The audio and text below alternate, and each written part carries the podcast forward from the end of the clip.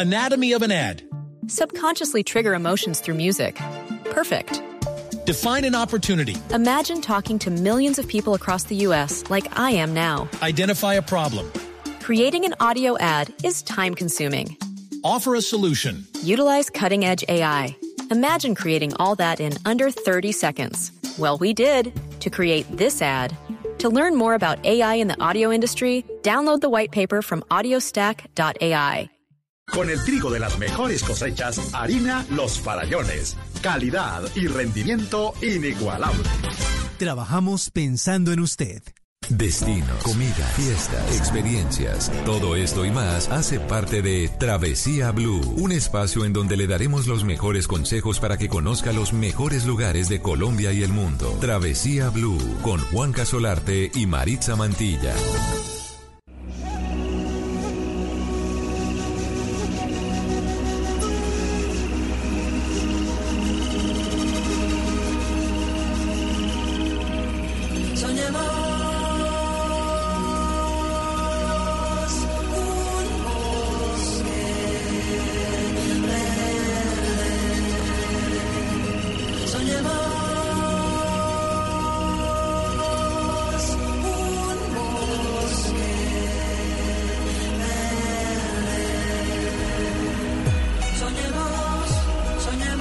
Gran saludo viajeros, qué bueno tenerlos nuevamente por acá. Yo soy Juanca y esto es Travesía Blue.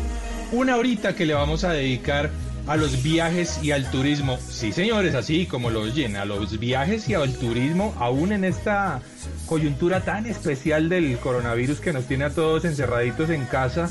Pues siempre vamos a encontrar maneras de viajar, siempre vamos a encontrar maneras de llevarles eh, lo mejor de lo mejor de Colombia y el mundo a sus casas para que se vayan preparando. Y entendamos una cosa, de esto vamos a salir y vamos a salir muy pronto. Y seguro que lo que queremos hacer al salir es, aparte de abrazarnos y encontrarnos con tanta gente que no hemos podido encontrarnos, ir a recorrer Colombia, ir a recorrer el mundo. Mari, ¿Qué hubo, Juanca? ¿todo bien?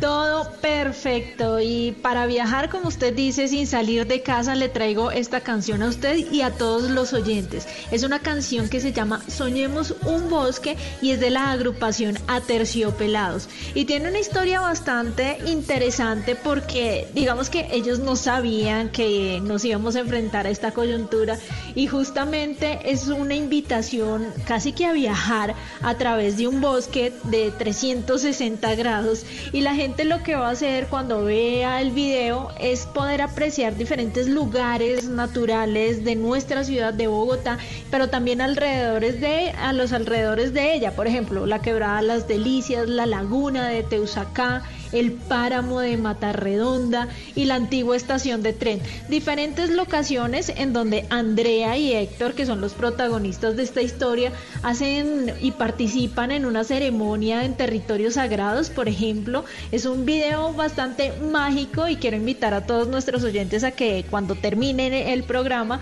pues puedan entrar a YouTube, por ejemplo, activan la opción de 360 y pueden interactuar con las flechas que se encuentran en la parte izquierda superior de la pantalla en el video y de esa manera van a poder hacer este recorrido virtual tremendamente inmersivo. Importante que tengan audífonos porque uno de los elementos principales, como lo escuchábamos al inicio de, de, esta canción, pues son sus sonidos, sonidos de aves, de flautas, de cosas bastante interesantes y esa es la forma en la que podemos empezar a viajar desde casa también con canciones, ¿por qué no? Sí, realmente el, el, video me sorprende, el video está muy chévere. Decirle a la gente que cuando entre a YouTube el canal, generalmente la configuración está en baja, en 480 o en 720. Ellos Ajá. lograron grabar esta canción en 8K. Así wow. que, bueno, si su monitor es 8K, maravilloso.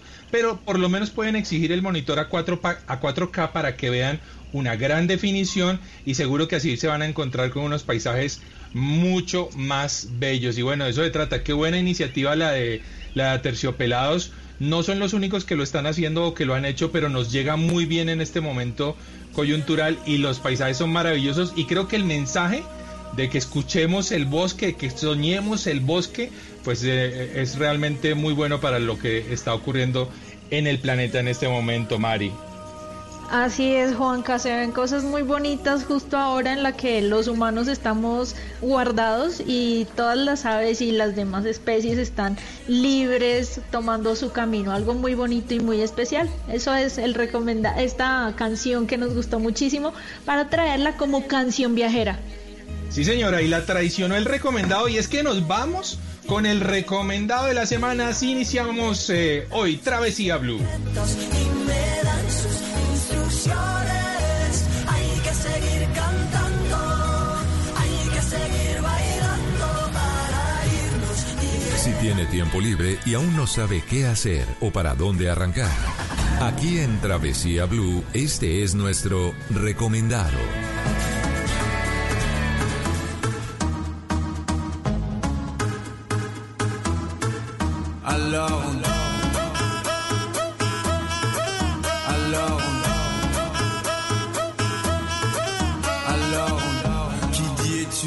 Travail. Qui dit taf te dit les thunes. Qui dit Wow, qué buena canción esta, qué buena. Muy, muy buena canción realmente para el recomendado, recomendadísimo de la semana, pero primero quiero recordar nuestras eh, redes sociales, arroba Mari, ese Mari es con y latina, raya al piso, travesía, arroba de viaje con Juanca. En Instagram van a estar encontrando el mejor contenido de viajes y turismo por Colombia y por el mundo, las mejores fotos y para esta época, pues los mejores recomendados también. Mari, ¿qué tenemos hoy de recomendado? Bueno, Juanca y oyentes, hoy vamos a recomendar actividades interactivas para aprender y para practicar geografía, porque si hay algo que un viajero debe tener en cuenta es saber ubicarse en el mapa. Por ejemplo, cuando visitaron alguna ciudad en Asia, por ejemplo, o si sueñan con visitar algún país en el mundo, por lo menos deben saber ubicar ese lugar en el mapa. Y esta vez lo vamos a hacer de una manera interactiva, incluso jugando, y por eso decidimos invitar a Ricardo Alonso Maturana, él es fundador de didactalia.net y con él vamos a hablar de cómo podemos aprender geografía a través de los mapas. Muy, muy buenas tardes, encantado de estar con todos ustedes. Ah, muchas gracias, Ricardo. Bueno, yo estaba explorando esa página y me ha parecido tremendamente interesante y me gustaría que le contemos a nuestros oyentes cómo es eso de que yo puedo participar en un torneo y poder eh, jugar con la gente que está en diferentes países del mundo a quién es más pilo, quién es más inteligente a la hora de ubicarse en el mapa. Directalia es un- una gran comunidad educativa que tiene una parte, como habéis dicho vosotros, eh, grande eh, para poder aprender geografía jugando. Le llamamos jugar a aprender geografía. Y, y, eh, el objetivo es poder conocer el mundo en sus diferentes aspectos administrativos, cómo está dividido eh, un país, cuáles son sus primeras ciudades, cuáles son sus principales accidentes, el relieve, los ríos, eh, de una manera que, que para los chavales sea interesante, intuitiva y en cierto modo adictiva. Nos, gusta pensar que creamos adicción al aprendizaje. Y una parte de, esa adicción es el competir con otros, el conseguir hacerlo un poquito más rápido, conseguir hacerlo un poquito mejor, el puntual un poco más alto. Eh, el juego puede desarrollarse en solitario y juegas contra ti mismo y mucha gente lo hace de esa manera, pero también lanzamos todos los, todas, todas las semanas torneos para que la gente pueda competir y después estos torneos tienen sus ganadores. Y eso es una forma de, de utilizar el, el instinto natural que tenemos para el juego y ponerlo al servicio del aprendizaje. Eso me parece genial, Ricardo. Yo estuve eh, ensayando con los mapas de Sudamérica y me fue súper bien. O sea, creo que ahí nadie me derrota.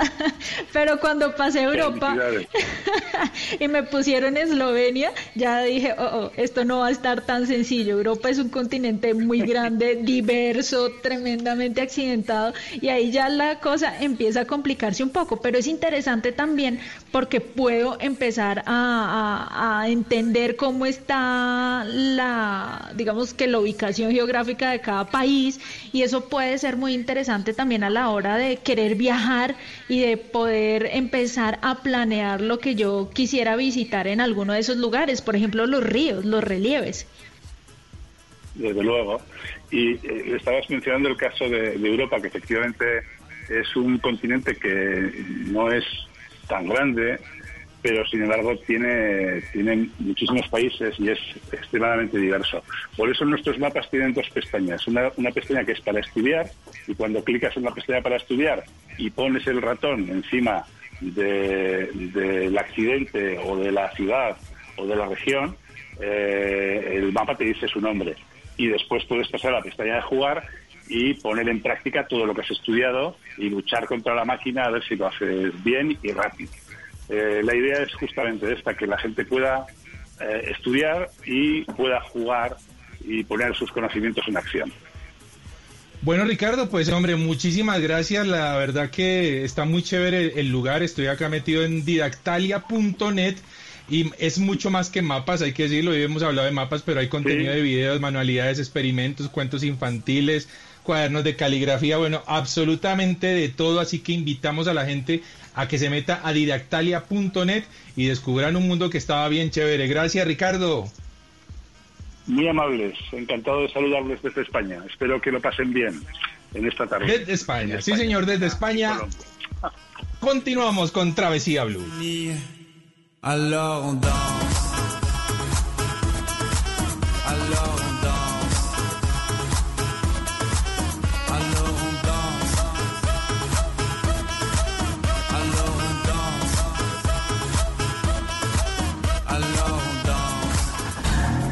Viajamos a donde otros han llegado, pero aquí te lo contamos diferente.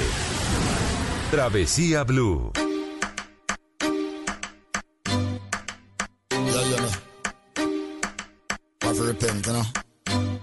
God up, God up.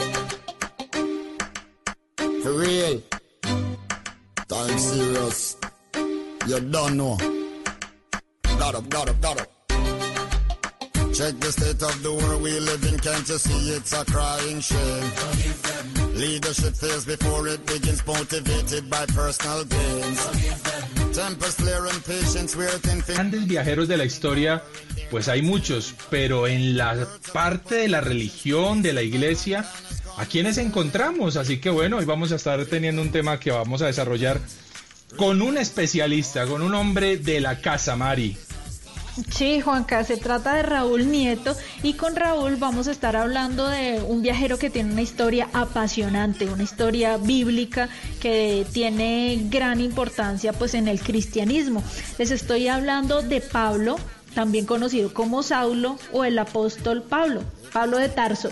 Raúl, bienvenido a Travesía Blue, ¿cómo ha pasado esta cuarentena? Eh, hola Mari, muchísimas gracias. Eh, encerrado, como espero que esté la, mayor, la gran mayoría de toda la gente, compartiendo Ah, con la sí. familia. Así debe de ser. Bueno, Raúl, eh, sábado santo y tenemos un tema bien especial para todos nuestros oyentes y son esos viajeros de la historia. Pero esta vez vamos a hablar de Pablo de Tarso, quizá uno de los personajes más viajeros de la Biblia. ¿Qué podemos decir de Pablo?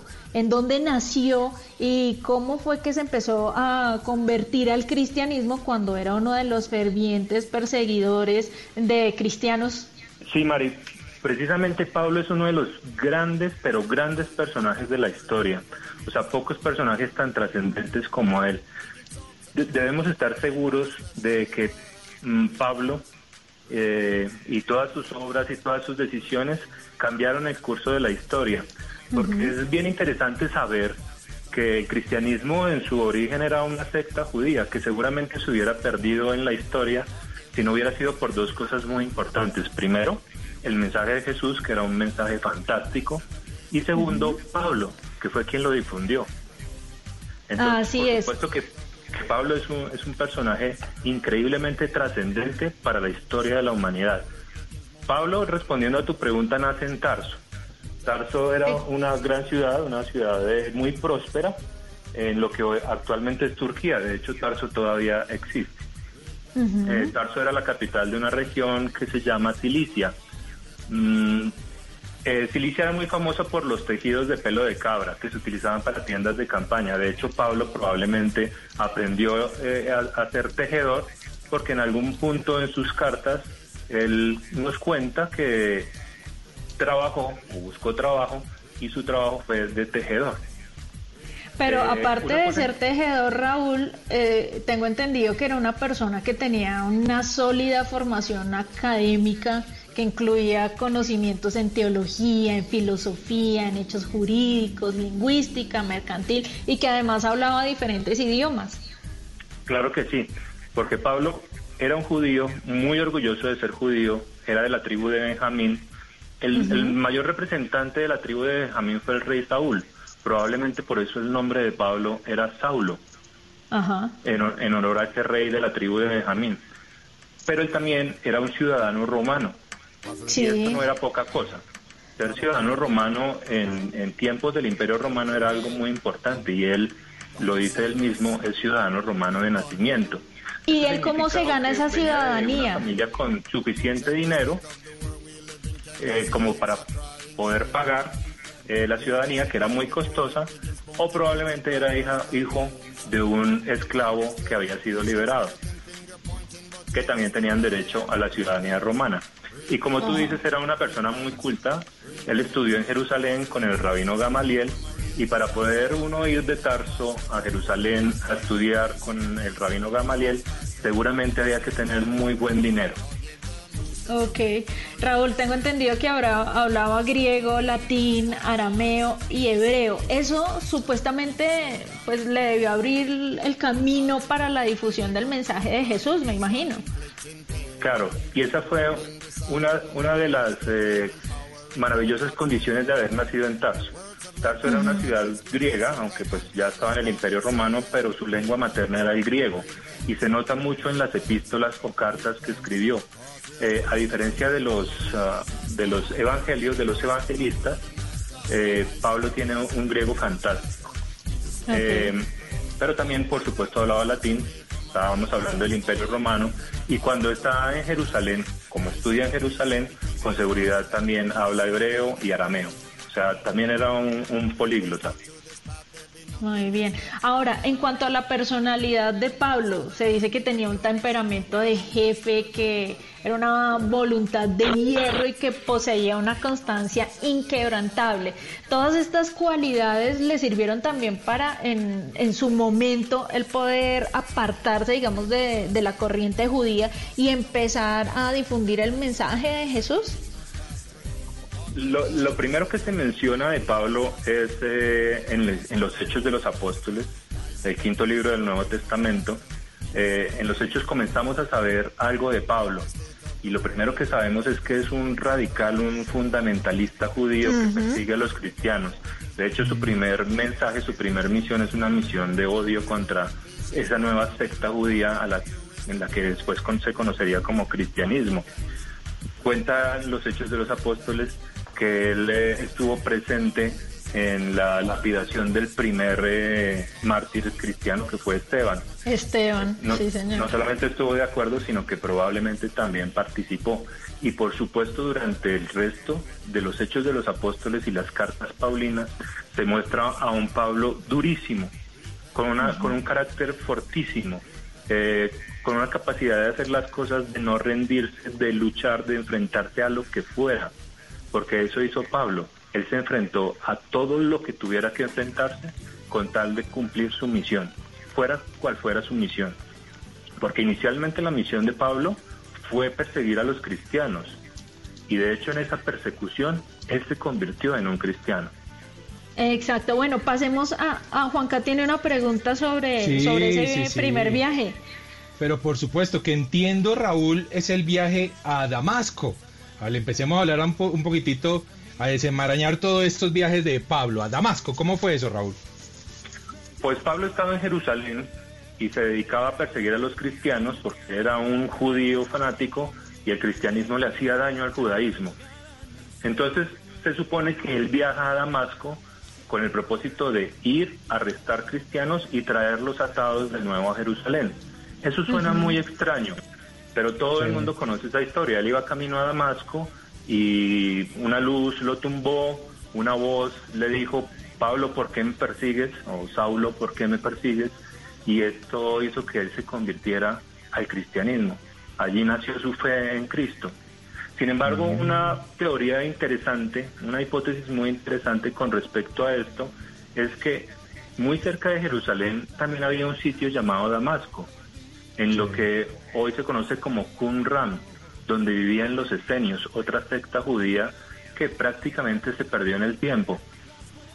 Y es muy probable, cuentan algunos autores, que Pablo no iba a Damasco de Siria, la, la Damasco que todos conocemos, sino que iba a Damasco en Qumran, porque primero era Sí. mucho más cerca y segundo, Damasco de Qumran había asilado a muchos cristianos que habían tenido que huir por la persecución de los judíos. Entonces esto suena muy muy raro, pero pareciera tener un poco de piso histórico. Ok, En todo Raúl. caso, en ese camino- en- sí, le iba a preguntar que independiente de cuál, cuál fuera ese Damasco, si el más lejano o el más cercano, esos viajes generalmente nos los presentan en el cine como que son viajes a caballo. ¿Es cierto eso? ¿Es real? ¿O esos viajes en su mayoría se hacían a pie?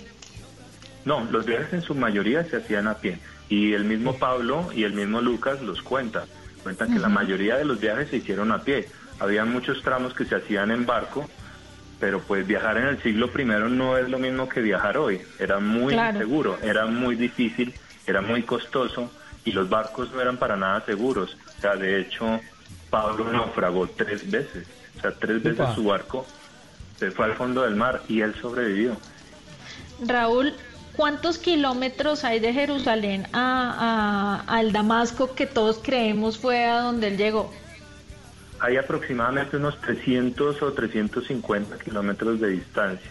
O sea, son 20 días más o menos caminando, 20 o 30 días para ir y volver. Esto es lo que hace que esa teoría de que fuera el Damasco de Siria a capturar cristianos y a devolverlos atados, pues no tiene mucho sentido. Sí. Pero pues esta, esta, este viaje es uno de los muy corticos que hizo Pablo, ¿no? Porque es que Pablo recorrió en aproximadamente 20 años, pudo haber recorrido unos 20 mil kilómetros y la gran mayoría a pie. Bueno, y eso es de lo que media vamos... vuelta al planeta. Increíble. Y eso es lo que hace fascinante la historia de Pablo justamente. Y eso es lo que vamos a hablar en nuestro segundo bloque. Sé que muchas personas tienen como en sus cabezas eh, muy claro el tema de tres viajes, pero con Raúl creo que vamos a descubrir que fueron muchos más y que uno de esos pues fue su viaje final, el, fi- eh, el viaje en donde lo capturaron y finalmente fue asesinado. Pero eso viene en el segundo bloque, Juanca. Claro que sí, Mari. Sin embargo, alcanzamos a echarnos una cuñita de un segundo viaje por ahí que tenga rápido Raúl sobre Pablo. Raúl, ¿qué podemos hablar? Eh, bueno, lo que estaba diciendo Mari me parece muy interesante. La mayoría conocemos los tres viajes misioneros de Pablo, pero hay Sí. muchos viajes más que son muy interesantes que realizó Pablo y que casi no hay constancia de esto en nuestras memorias, pero ahí están, ahí están plasmados en- en- en la Biblia. Bueno, pues ahí sí que nos vamos a ir, pero muy expectantes de lo que va a ocurrir con el segundo bloque. Y Raúl Nieto, por supuesto. Raúl, recordemos sus redes sociales, ¿cuáles son? Eh, miénteme que me gusta.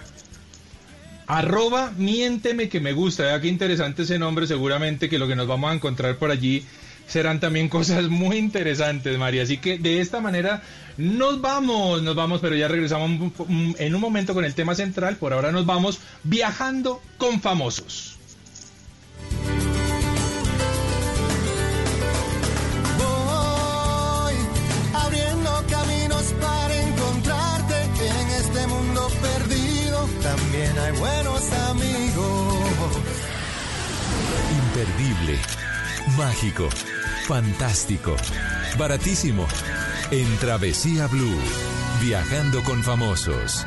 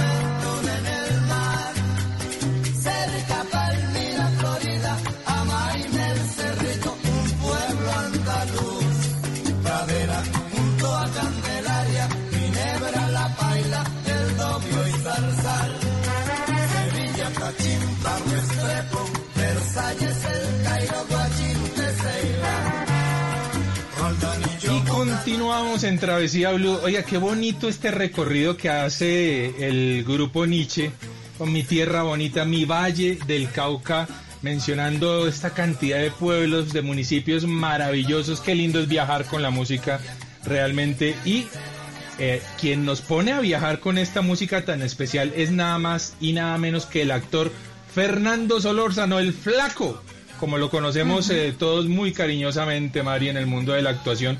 Mari, le quiero contar que yo he tenido la oportunidad de trabajar con el flaco en algunas producciones y la verdad que es un hombre muy carismático, un caleño de pura cepa, aunque él realmente nació en Cartagena en el 72, pero se crió y pasó toda su infancia y adoles- adolescencia en Cali y por eso tiene ese mirada, ve, así tan marcado, que de hecho lo mete en sus producciones sin ningún problema.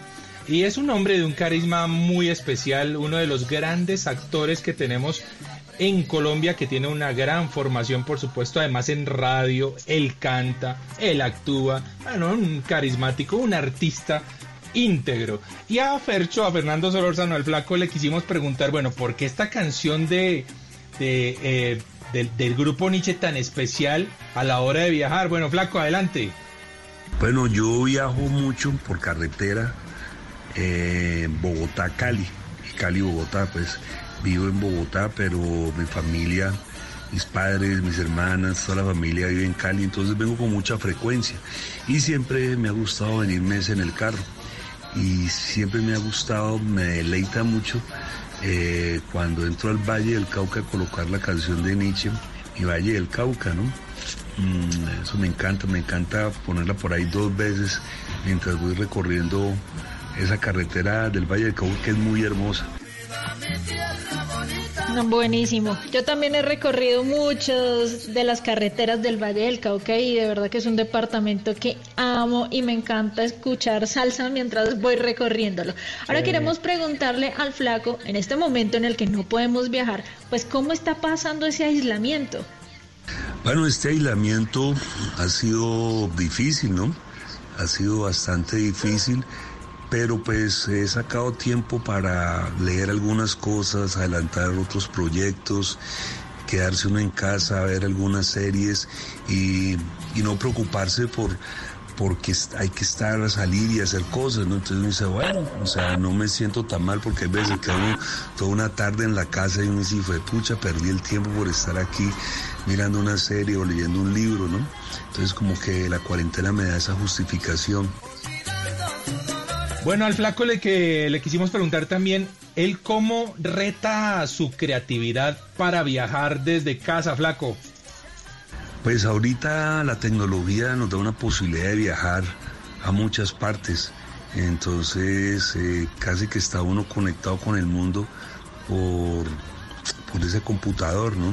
Mm, hay muchos museos ahora que, que están haciendo recorridos, por ejemplo el Museo del Prado, sí lo está utilizando porque hace unos recorridos interesantes de artistas que tienen allá. Yo estuve hace poco y, y vi la obra del Bosco, ¿no? Me tocó, me, topó de sorpresa, yo no sabía que, que en el Prado está pues gran parte de la, de la actividad del Bosco, pues no es que sea yo pues un, un duro pues del arte, pero pues de lo poquito que siempre me ha gustado es el Bosco. Bueno, ahí está. Chéverísimo lo que nos cuenta el flaco. Oiga, María, a propósito de mi Valle del Cauca, ¿cuál es como su municipio, si tiene alguno en mente, del Valle del Cauca que, que- que le parezca muy bello? Pues dentro de tantos, ¿no? Pero de pronto Calima, Buga y... A mí eh, me no gusta. Calima, pero pero no sé si, si, o sea, si se llama Calima o eso es- hace parte de Restrepo. No, no, tengo muy claro. Bueno, Restrepo queda allí muy cerquita al lago Calima. Eh, digamos que Calima es un sector como tal, ¿no? Pero seguramente uno de los sectores más bellos que tiene el Valle del Cauca. Coincidimos con eso, ¿verdad? Sí, señor. Y otro lugar que me encanta es Bahía Málaga, que hace parte Ah, también del. Valle del Cauca. Y para mí ese es el top ganadorísimo del Valle del Cauca. Amo ese lugar. Ya pronto empiezan a llegar las ballenas a, a esos mares. Y bueno, esperemos que ellas puedan disfrutar de la calidez del mar Pacífico a, a la altura del Valle del Cauca, mientras nosotros seguiremos resguardados en casita.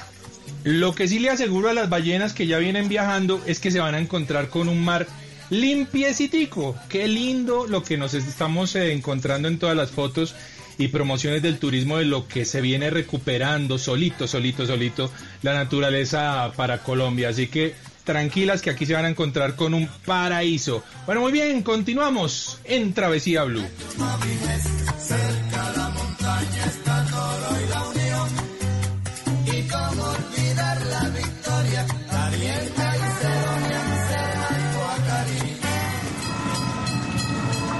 Esto es Travesía Blue. por el bien de todos acá. Debemos frenar, tú sabes, a un virus sin rumbo. Cada quien podría aportar con sus manos lavar muy bien en un minuto. Unidos, lo vamos a vencer estando unidos.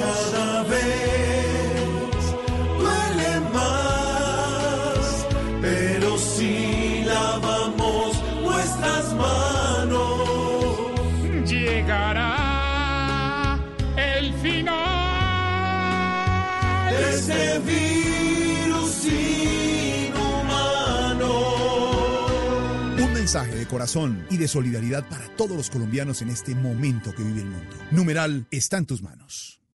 Vestida con hilos dorados y el color de sus espigas es el trigo de finos granos que brota de sus semillas. De las mejores cosechas podrás servir en tu mesa el pan más fresco y sabroso con harina de trigo Apolo. Alimento fortificado con calidad y rendimiento inigualable. Harina de trigo Apolo. Trabajamos pensando en usted. Hangouts, Zoom, Teams. Ahora está de moda reunirse virtualmente. Pero ¿cómo hace de falta una reunión entre amigos para una buena tardeada? Por eso vamos a reunirnos en Blue Radio para La Tardeada.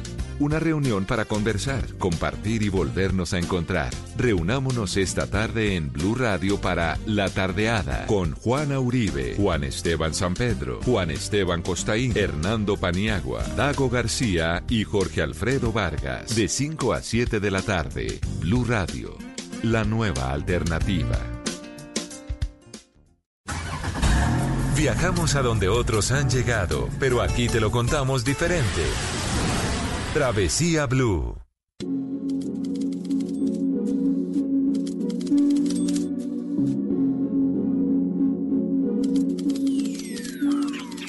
Me presento, soy un mensajero del maestro bien violento, con una actitud que pa' que te cuento en mi aposento. Hablando con de invertí mucho tiempo, lo siento por ti si tú pensabas que yo estaba lento, bro. Yo no corro con la tendencia de este mundo, pa' que después tú no digas que lo mío suena inmundo, no. Yo te hablo de Jesucristo en cada segundo, pa' que sueltes sentido de vida, porque es mundo. Oriundo de la capital del rap cristiano, del pueblo que representa y con fe levanta la mano. Ya no Oiga, qué chévere, qué chévere en serio es escuchar a Holly Bless.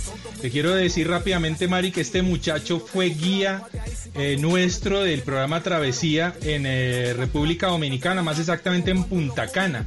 Y él es un muchacho que entre sus jóvenes y sus cosas, pues canta este tipo de música cristiana muy urbana, así que realmente un saludo a Holly por allá en República Dominicana, esperamos que la esté pasando bien, que esté superando todo esto, pero qué chévere estas iniciativas de parte de los guías de turismo que se dedican un poco a todo. Arroba Mari y Latina Raya del Piso Travesía, arroba de viaje con Juanca, nuestras cuentas en Instagram. Y bueno, Mari, continuamos con este tema apasionante, los viajes de Pablo. Sí, señor, y como lo estábamos diciendo al final del primer bloque, pues eh, Pablo no solamente tuvo tres viajes, sino tuvo muchos más, y en cada uno de esos lugares pues iba dejando el mensaje de Jesús en lugares absolutamente espectaculares. Yo tuve la oportunidad, por ejemplo, de estar en Éfeso, en donde él escribe cartas, en donde él difunde el mensaje y fue tremendamente conmovedor poder estar parada seguramente en alguno de los lugares donde él estuvo pisando. Para mí fue impresionante esa experiencia, pero vamos a preguntarle a Raúl, bueno, ¿a dónde viajó Pablo? Tengo entendido que viajó por diferentes lugares de Asia y de Europa y, y preguntémosle también cómo fue, eh, cómo fue recibido ese mensaje y qué tantas luchas tuvo él para poder hacer llegar este mensaje a diferentes lugares. Sí, Mari, eh, efectivamente Éfeso fue uno de los sitios muy, muy importantes durante los viajes de Pablo. Estuvo allí por lo menos dos veces, seguramente más. Eh, Éfeso es un sitio muy especial para la- toda la tradición paulina, porque Pablo decidió, o tal vez fue obligado a pasar mucho tiempo allí. Eh, en Éfeso había una religión muy fuerte que era el culto a Artemisa, y era una religión que llevaba más de mil años. Y Pablo tenía que ser una persona muy fuerte, muy atrevida, para llegar y decir, esto no es real. Imagínense, una religión que llevaba mil años, un culto de más de mil años, y decir, no, esto no es real, la, la verdad es este mensaje que traigo. Eso, eso, eso trajo unas consecuencias muy graves para Pablo y es muy probable que haya tenido que pasar un tiempo allí en la cárcel. Tal vez por eso pasó Oh. en Éfeso de dos a tres años. Lo que sí es que Éfeso eh, Pablo decidió establecerse en Éfeso más de una vez porque desde allí tenía mucho control sobre todas las comunidades que él había fundado, porque él recorrió toda el Asia Menor y también buena parte de Europa y en todas partes iba formando nuevas comunidades cristianas. Ese es el nacimiento del cristianismo. De hecho, por allá más o menos en el año 50, no muy lejos de Éfeso, eh, eh, él decidió hacer el paso a Europa, a una ciudad llamada Neópolis. Esa ciudad es el primer punto de entrada del cristianismo al continente europeo. Y de hecho la primera persona a la que él convirtió en cristiana fue una mujer llamada Lidia. Esto porque muchas personas consideran que eh, Pablo odiaba a las mujeres, hablaba muy mal de las mujeres, pero en realidad Pablo conocía muchas mujeres en posiciones muy altas y de hecho también algunas mujeres él mismo las puso en posiciones muy altas. Ve, qué interesante. Acerca de las epístolas, de esos pueblos, de esas cartas que él, que él envía a diferentes pueblos, ¿en dónde quedan ubicados? Bueno, la mayoría quedan en el Asia Menor, eh, o, o prácticamente todas quedan en el Asia Menor, pero también tiene, por ejemplo, una epístola a los romanos, que tal vez es una de las cartas principales que, que escribe Pablo. Epístola en griego es carta. Eh, pero también eh, él va a otras ciudades muy interesantes donde, donde le suceden cosas muy interesantes. Por ejemplo, en Atenas le va muy mal. Él decide hablar en el Areópago como hacen los eh, eh, todos los grandes filósofos o los grandes religiosos, pero de allí sale muy mal. De hecho, sale prácticamente lapidado. Entonces decide ir a Corinto, una ciudad cercana a Atenas, y en Corinto le va muy bien. Y es extraño porque Corinto era como la ciudad del pecado. Hagan de cuenta como si hoy fuéramos a Las Vegas a hablar, a decir que el juego es, es pecado, que el juego está mal. Sí, un poco Pues difícil, ¿no? Habla, a llevar el mensaje cristiano y en Corinto le va muy bien.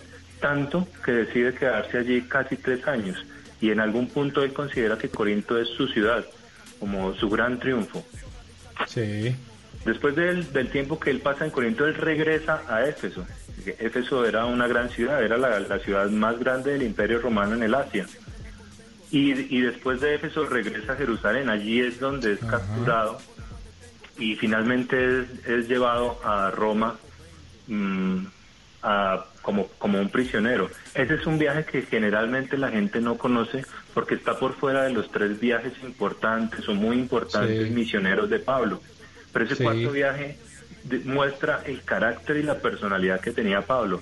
Imagínense que es, eh, es un viaje después de casi dos años y medio de prisión eh, en Antioquía. Lo llevan en barco, pero el barco naufraga. Oh, Cuando- pero eh, cuando- eh, eso estaba escrito en alguna parte de, de la Biblia, ¿no? Eso era como una profecía. Mm, o sea, como si fuera una profecía del Antiguo Testamento. Sí, que él iba a naufragar, pero que también iba a ser salvo de ahí. Sí, lo cierto es que Pablo en ese momento tiene una especie como de visión divina, que él es es un ángel que le dice, ninguno va a morir, más de 270 tripulantes en un barco carguero, y un ángel le dice, nadie va a morir, pero dejen todo atrás. Entonces ellos tienen que ir hasta el sur de Italia, y Pablo como prisionero llega a Malta, una, una pequeña isla al sur de Italia, y allí en tres meses convierte a todo a todos los maltenses en cristianos. Wow. Sigue trabajando, incluso como prisionero. Luego llega a Roma, los romanos le dan algo así como una casa por cárcel, él puede salir un poco y sigue haciendo su labor de misionero durante años. Es muy probable que incluso Pablo ni siquiera hubiera muerto por allá por el 65 o 66, como dice la tradición. Sí. Que incluso hay algunas historias que cuentan que Pablo después siguió viajando y llegó hasta lo que hoy es España. Wow. Bueno, Raúl, seguramente ese es un tema que vamos a dejar para otra oportunidad, porque tantas cosas hay para hablar de estos grandes viajeros de la historia. Pero concluyamos, Raúl, entonces, y con esto, hombre, agradecerle siempre estar allí al frente de Travesía Blue y, y de todos estos grandes personajes que nos deleitan en estas épocas tan especiales, Raúl. Gracias, Juan. Como, como mensaje final quisiera decir que Pablo nos trajo un mensaje maravilloso, pero su vida también es un mensaje. Fíjense que Pablo, incluso en los momentos más difíciles, fue una luz, una luz Sí. que seguir, una luz para todo su pueblo. Eso es lo que podemos ser nosotros hoy en estos momentos que son tan difíciles. Arroba, miénteme que me gusta. No olviden seguir a Raúl Nieto, un historiador y un hombre que conoce muchísimo de viajes y por supuesto de turismo. Continuamos en Travesía Blue. Conozco mi bando, represento. Soy un mensajero del maestro. Vaya ahí si va a frontearme con cadena y carro caro. Ah, pronto vengo. Real tight. Te querían rap. Con todo Estás escuchando Travesía Blue.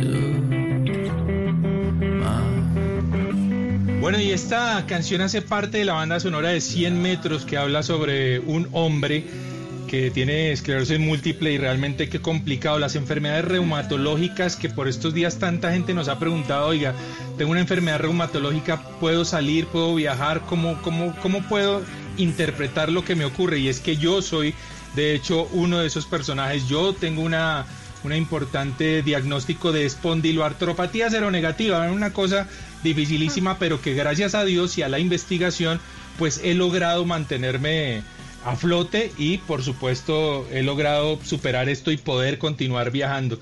Pero quisimos preguntarle, Mari, al más importante doctor en reumatología que tiene Colombia, el doctor Rubén Darío Mantilla, ¿qué son las enfermedades reumáticas y cuáles son las más comunes? Las reumatológicas son un grupo de patologías en que la característica es que el órgano blanco que se afecta es la articulación o las estructuras vecinas como los tendones, bursas y músculo. Existe una gran cantidad de enfermedades reumáticas y tal vez la más común se llama artrosis, una enfermedad que se caracteriza por daño primordialmente del cartílago articular. Es propia del paso del tiempo o del envejecimiento. Eh, otra enfermedad que es muy frecuente y que tampoco es grave para nosotros los médicos, pero para el paciente sí, es la fibromialgia o reumatismo de tejidos blandos, que se caracteriza porque eh, generalmente son pacientes mujeres que les duelen todo el cuerpo, que amaneces cansada, que usted le toca determinados grupos musculares y son extremadamente dolorosos. Y este dolor eh, tortura al paciente día y noche y realmente en muchos pacientes les altera severamente la vida. Existe otro grupo de enfermedades que antes las teníamos metidas dentro de las autoinmunes, pero ahora se sabe que parecen más enfermedades de otro tipo que se llaman autoinflamatorias como la espondilitis anquilosante y artritis reactiva. Oiga, qué vaina tan, tan difícil, Juanca. Dura, y, dura, dura. Y, y supongo que parte de lo que él describe como esos dolores tan fuertes, pues a la hora de una persona pensar o planear un viaje, pues lo debe eh, como frenar un poco porque no sabe si, se, si es recomendable o no alguno de estos desplazamientos. Preguntémosle al doctor Mantilla si es recomendable viajar aún teniendo una patología de estas. Enfermedades reumáticas sí pueden viajar y si pueden salir de vacaciones o desplazarse a otros sitios siempre y cuando su enfermedad reumática esté controlada. ¿Por qué? Porque si estos pacientes tienen dolor, pues lógicamente va a ser difícil que eh, vayan a otros sitios o a otros países, pero ellos lo pueden hacer sin ningún problema. Bueno, por último quisimos preguntarle al doctor Mantilla, una eminencia en esto realmente, ¿cuáles son las recomendaciones finales para esta época de pandemia para quienes tenemos alguna condición reumatológica? Adelante, doctor. La principal recomendación es que estén en casa y los pacientes con enfermedades reumáticas que estén inmunosuprimidos deben estar mucho más tiempo acuartelados dentro de la casa. Es importante también que si los pacientes con enfermedades reumáticas llevan algún tratamiento, lo continúen, porque al retirarlo ustedes van a tener dolor y eso hace que ustedes tengan la posibilidad de asistir a un servicio de urgencias o a un hospital que está lleno de pacientes con eh, el virus del coronavirus y del cual ustedes se pueden infectar. Eh, han aparecido datos en algunos países sobre el inconveniente de, de, usar ibuprofen u otros antiinflamatorios. Esta es una información que todavía no es muy sólida, pero lo que se recomienda en los pacientes que están sintomáticos de dolor articular es que por el momento usen acetaminofén o paracetamol en vez de antiinflamatorios no esteroideos. Pero eso sí, antes de hacerlo, por favor, consulte con su médico, que la mayoría de eh, reumatólogos o médicos especialistas en reumatología están prestos a hacer las consultas telefónicas o consultas a los pacientes de manera virtual.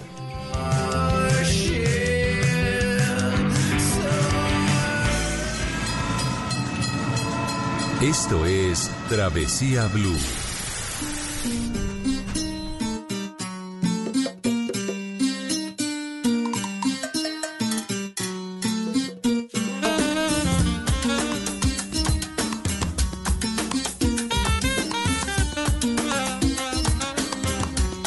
Bueno, muy bien, bien. Y nos vamos arriba, nos vamos con buena musiquita, por supuesto, porque hoy es sábado en la tarde y estamos en casita todos. De hecho, estamos transmitiendo desde casa. Mari está en su casa, yo estoy en mi casa.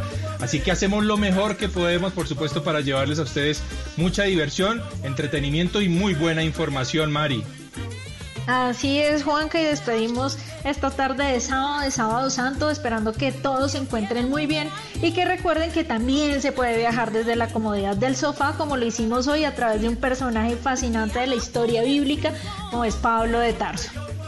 Ahí está, los dejamos con buena musiquita a nuestros oyentes, recordarles que la vida es un viaje maravilloso y nosotros nos escuchamos dentro de ocho días con otro tema que seguro va a ser apasionante. Chao viajeros, continúen con la programación habitual de Blue Radio. Chao.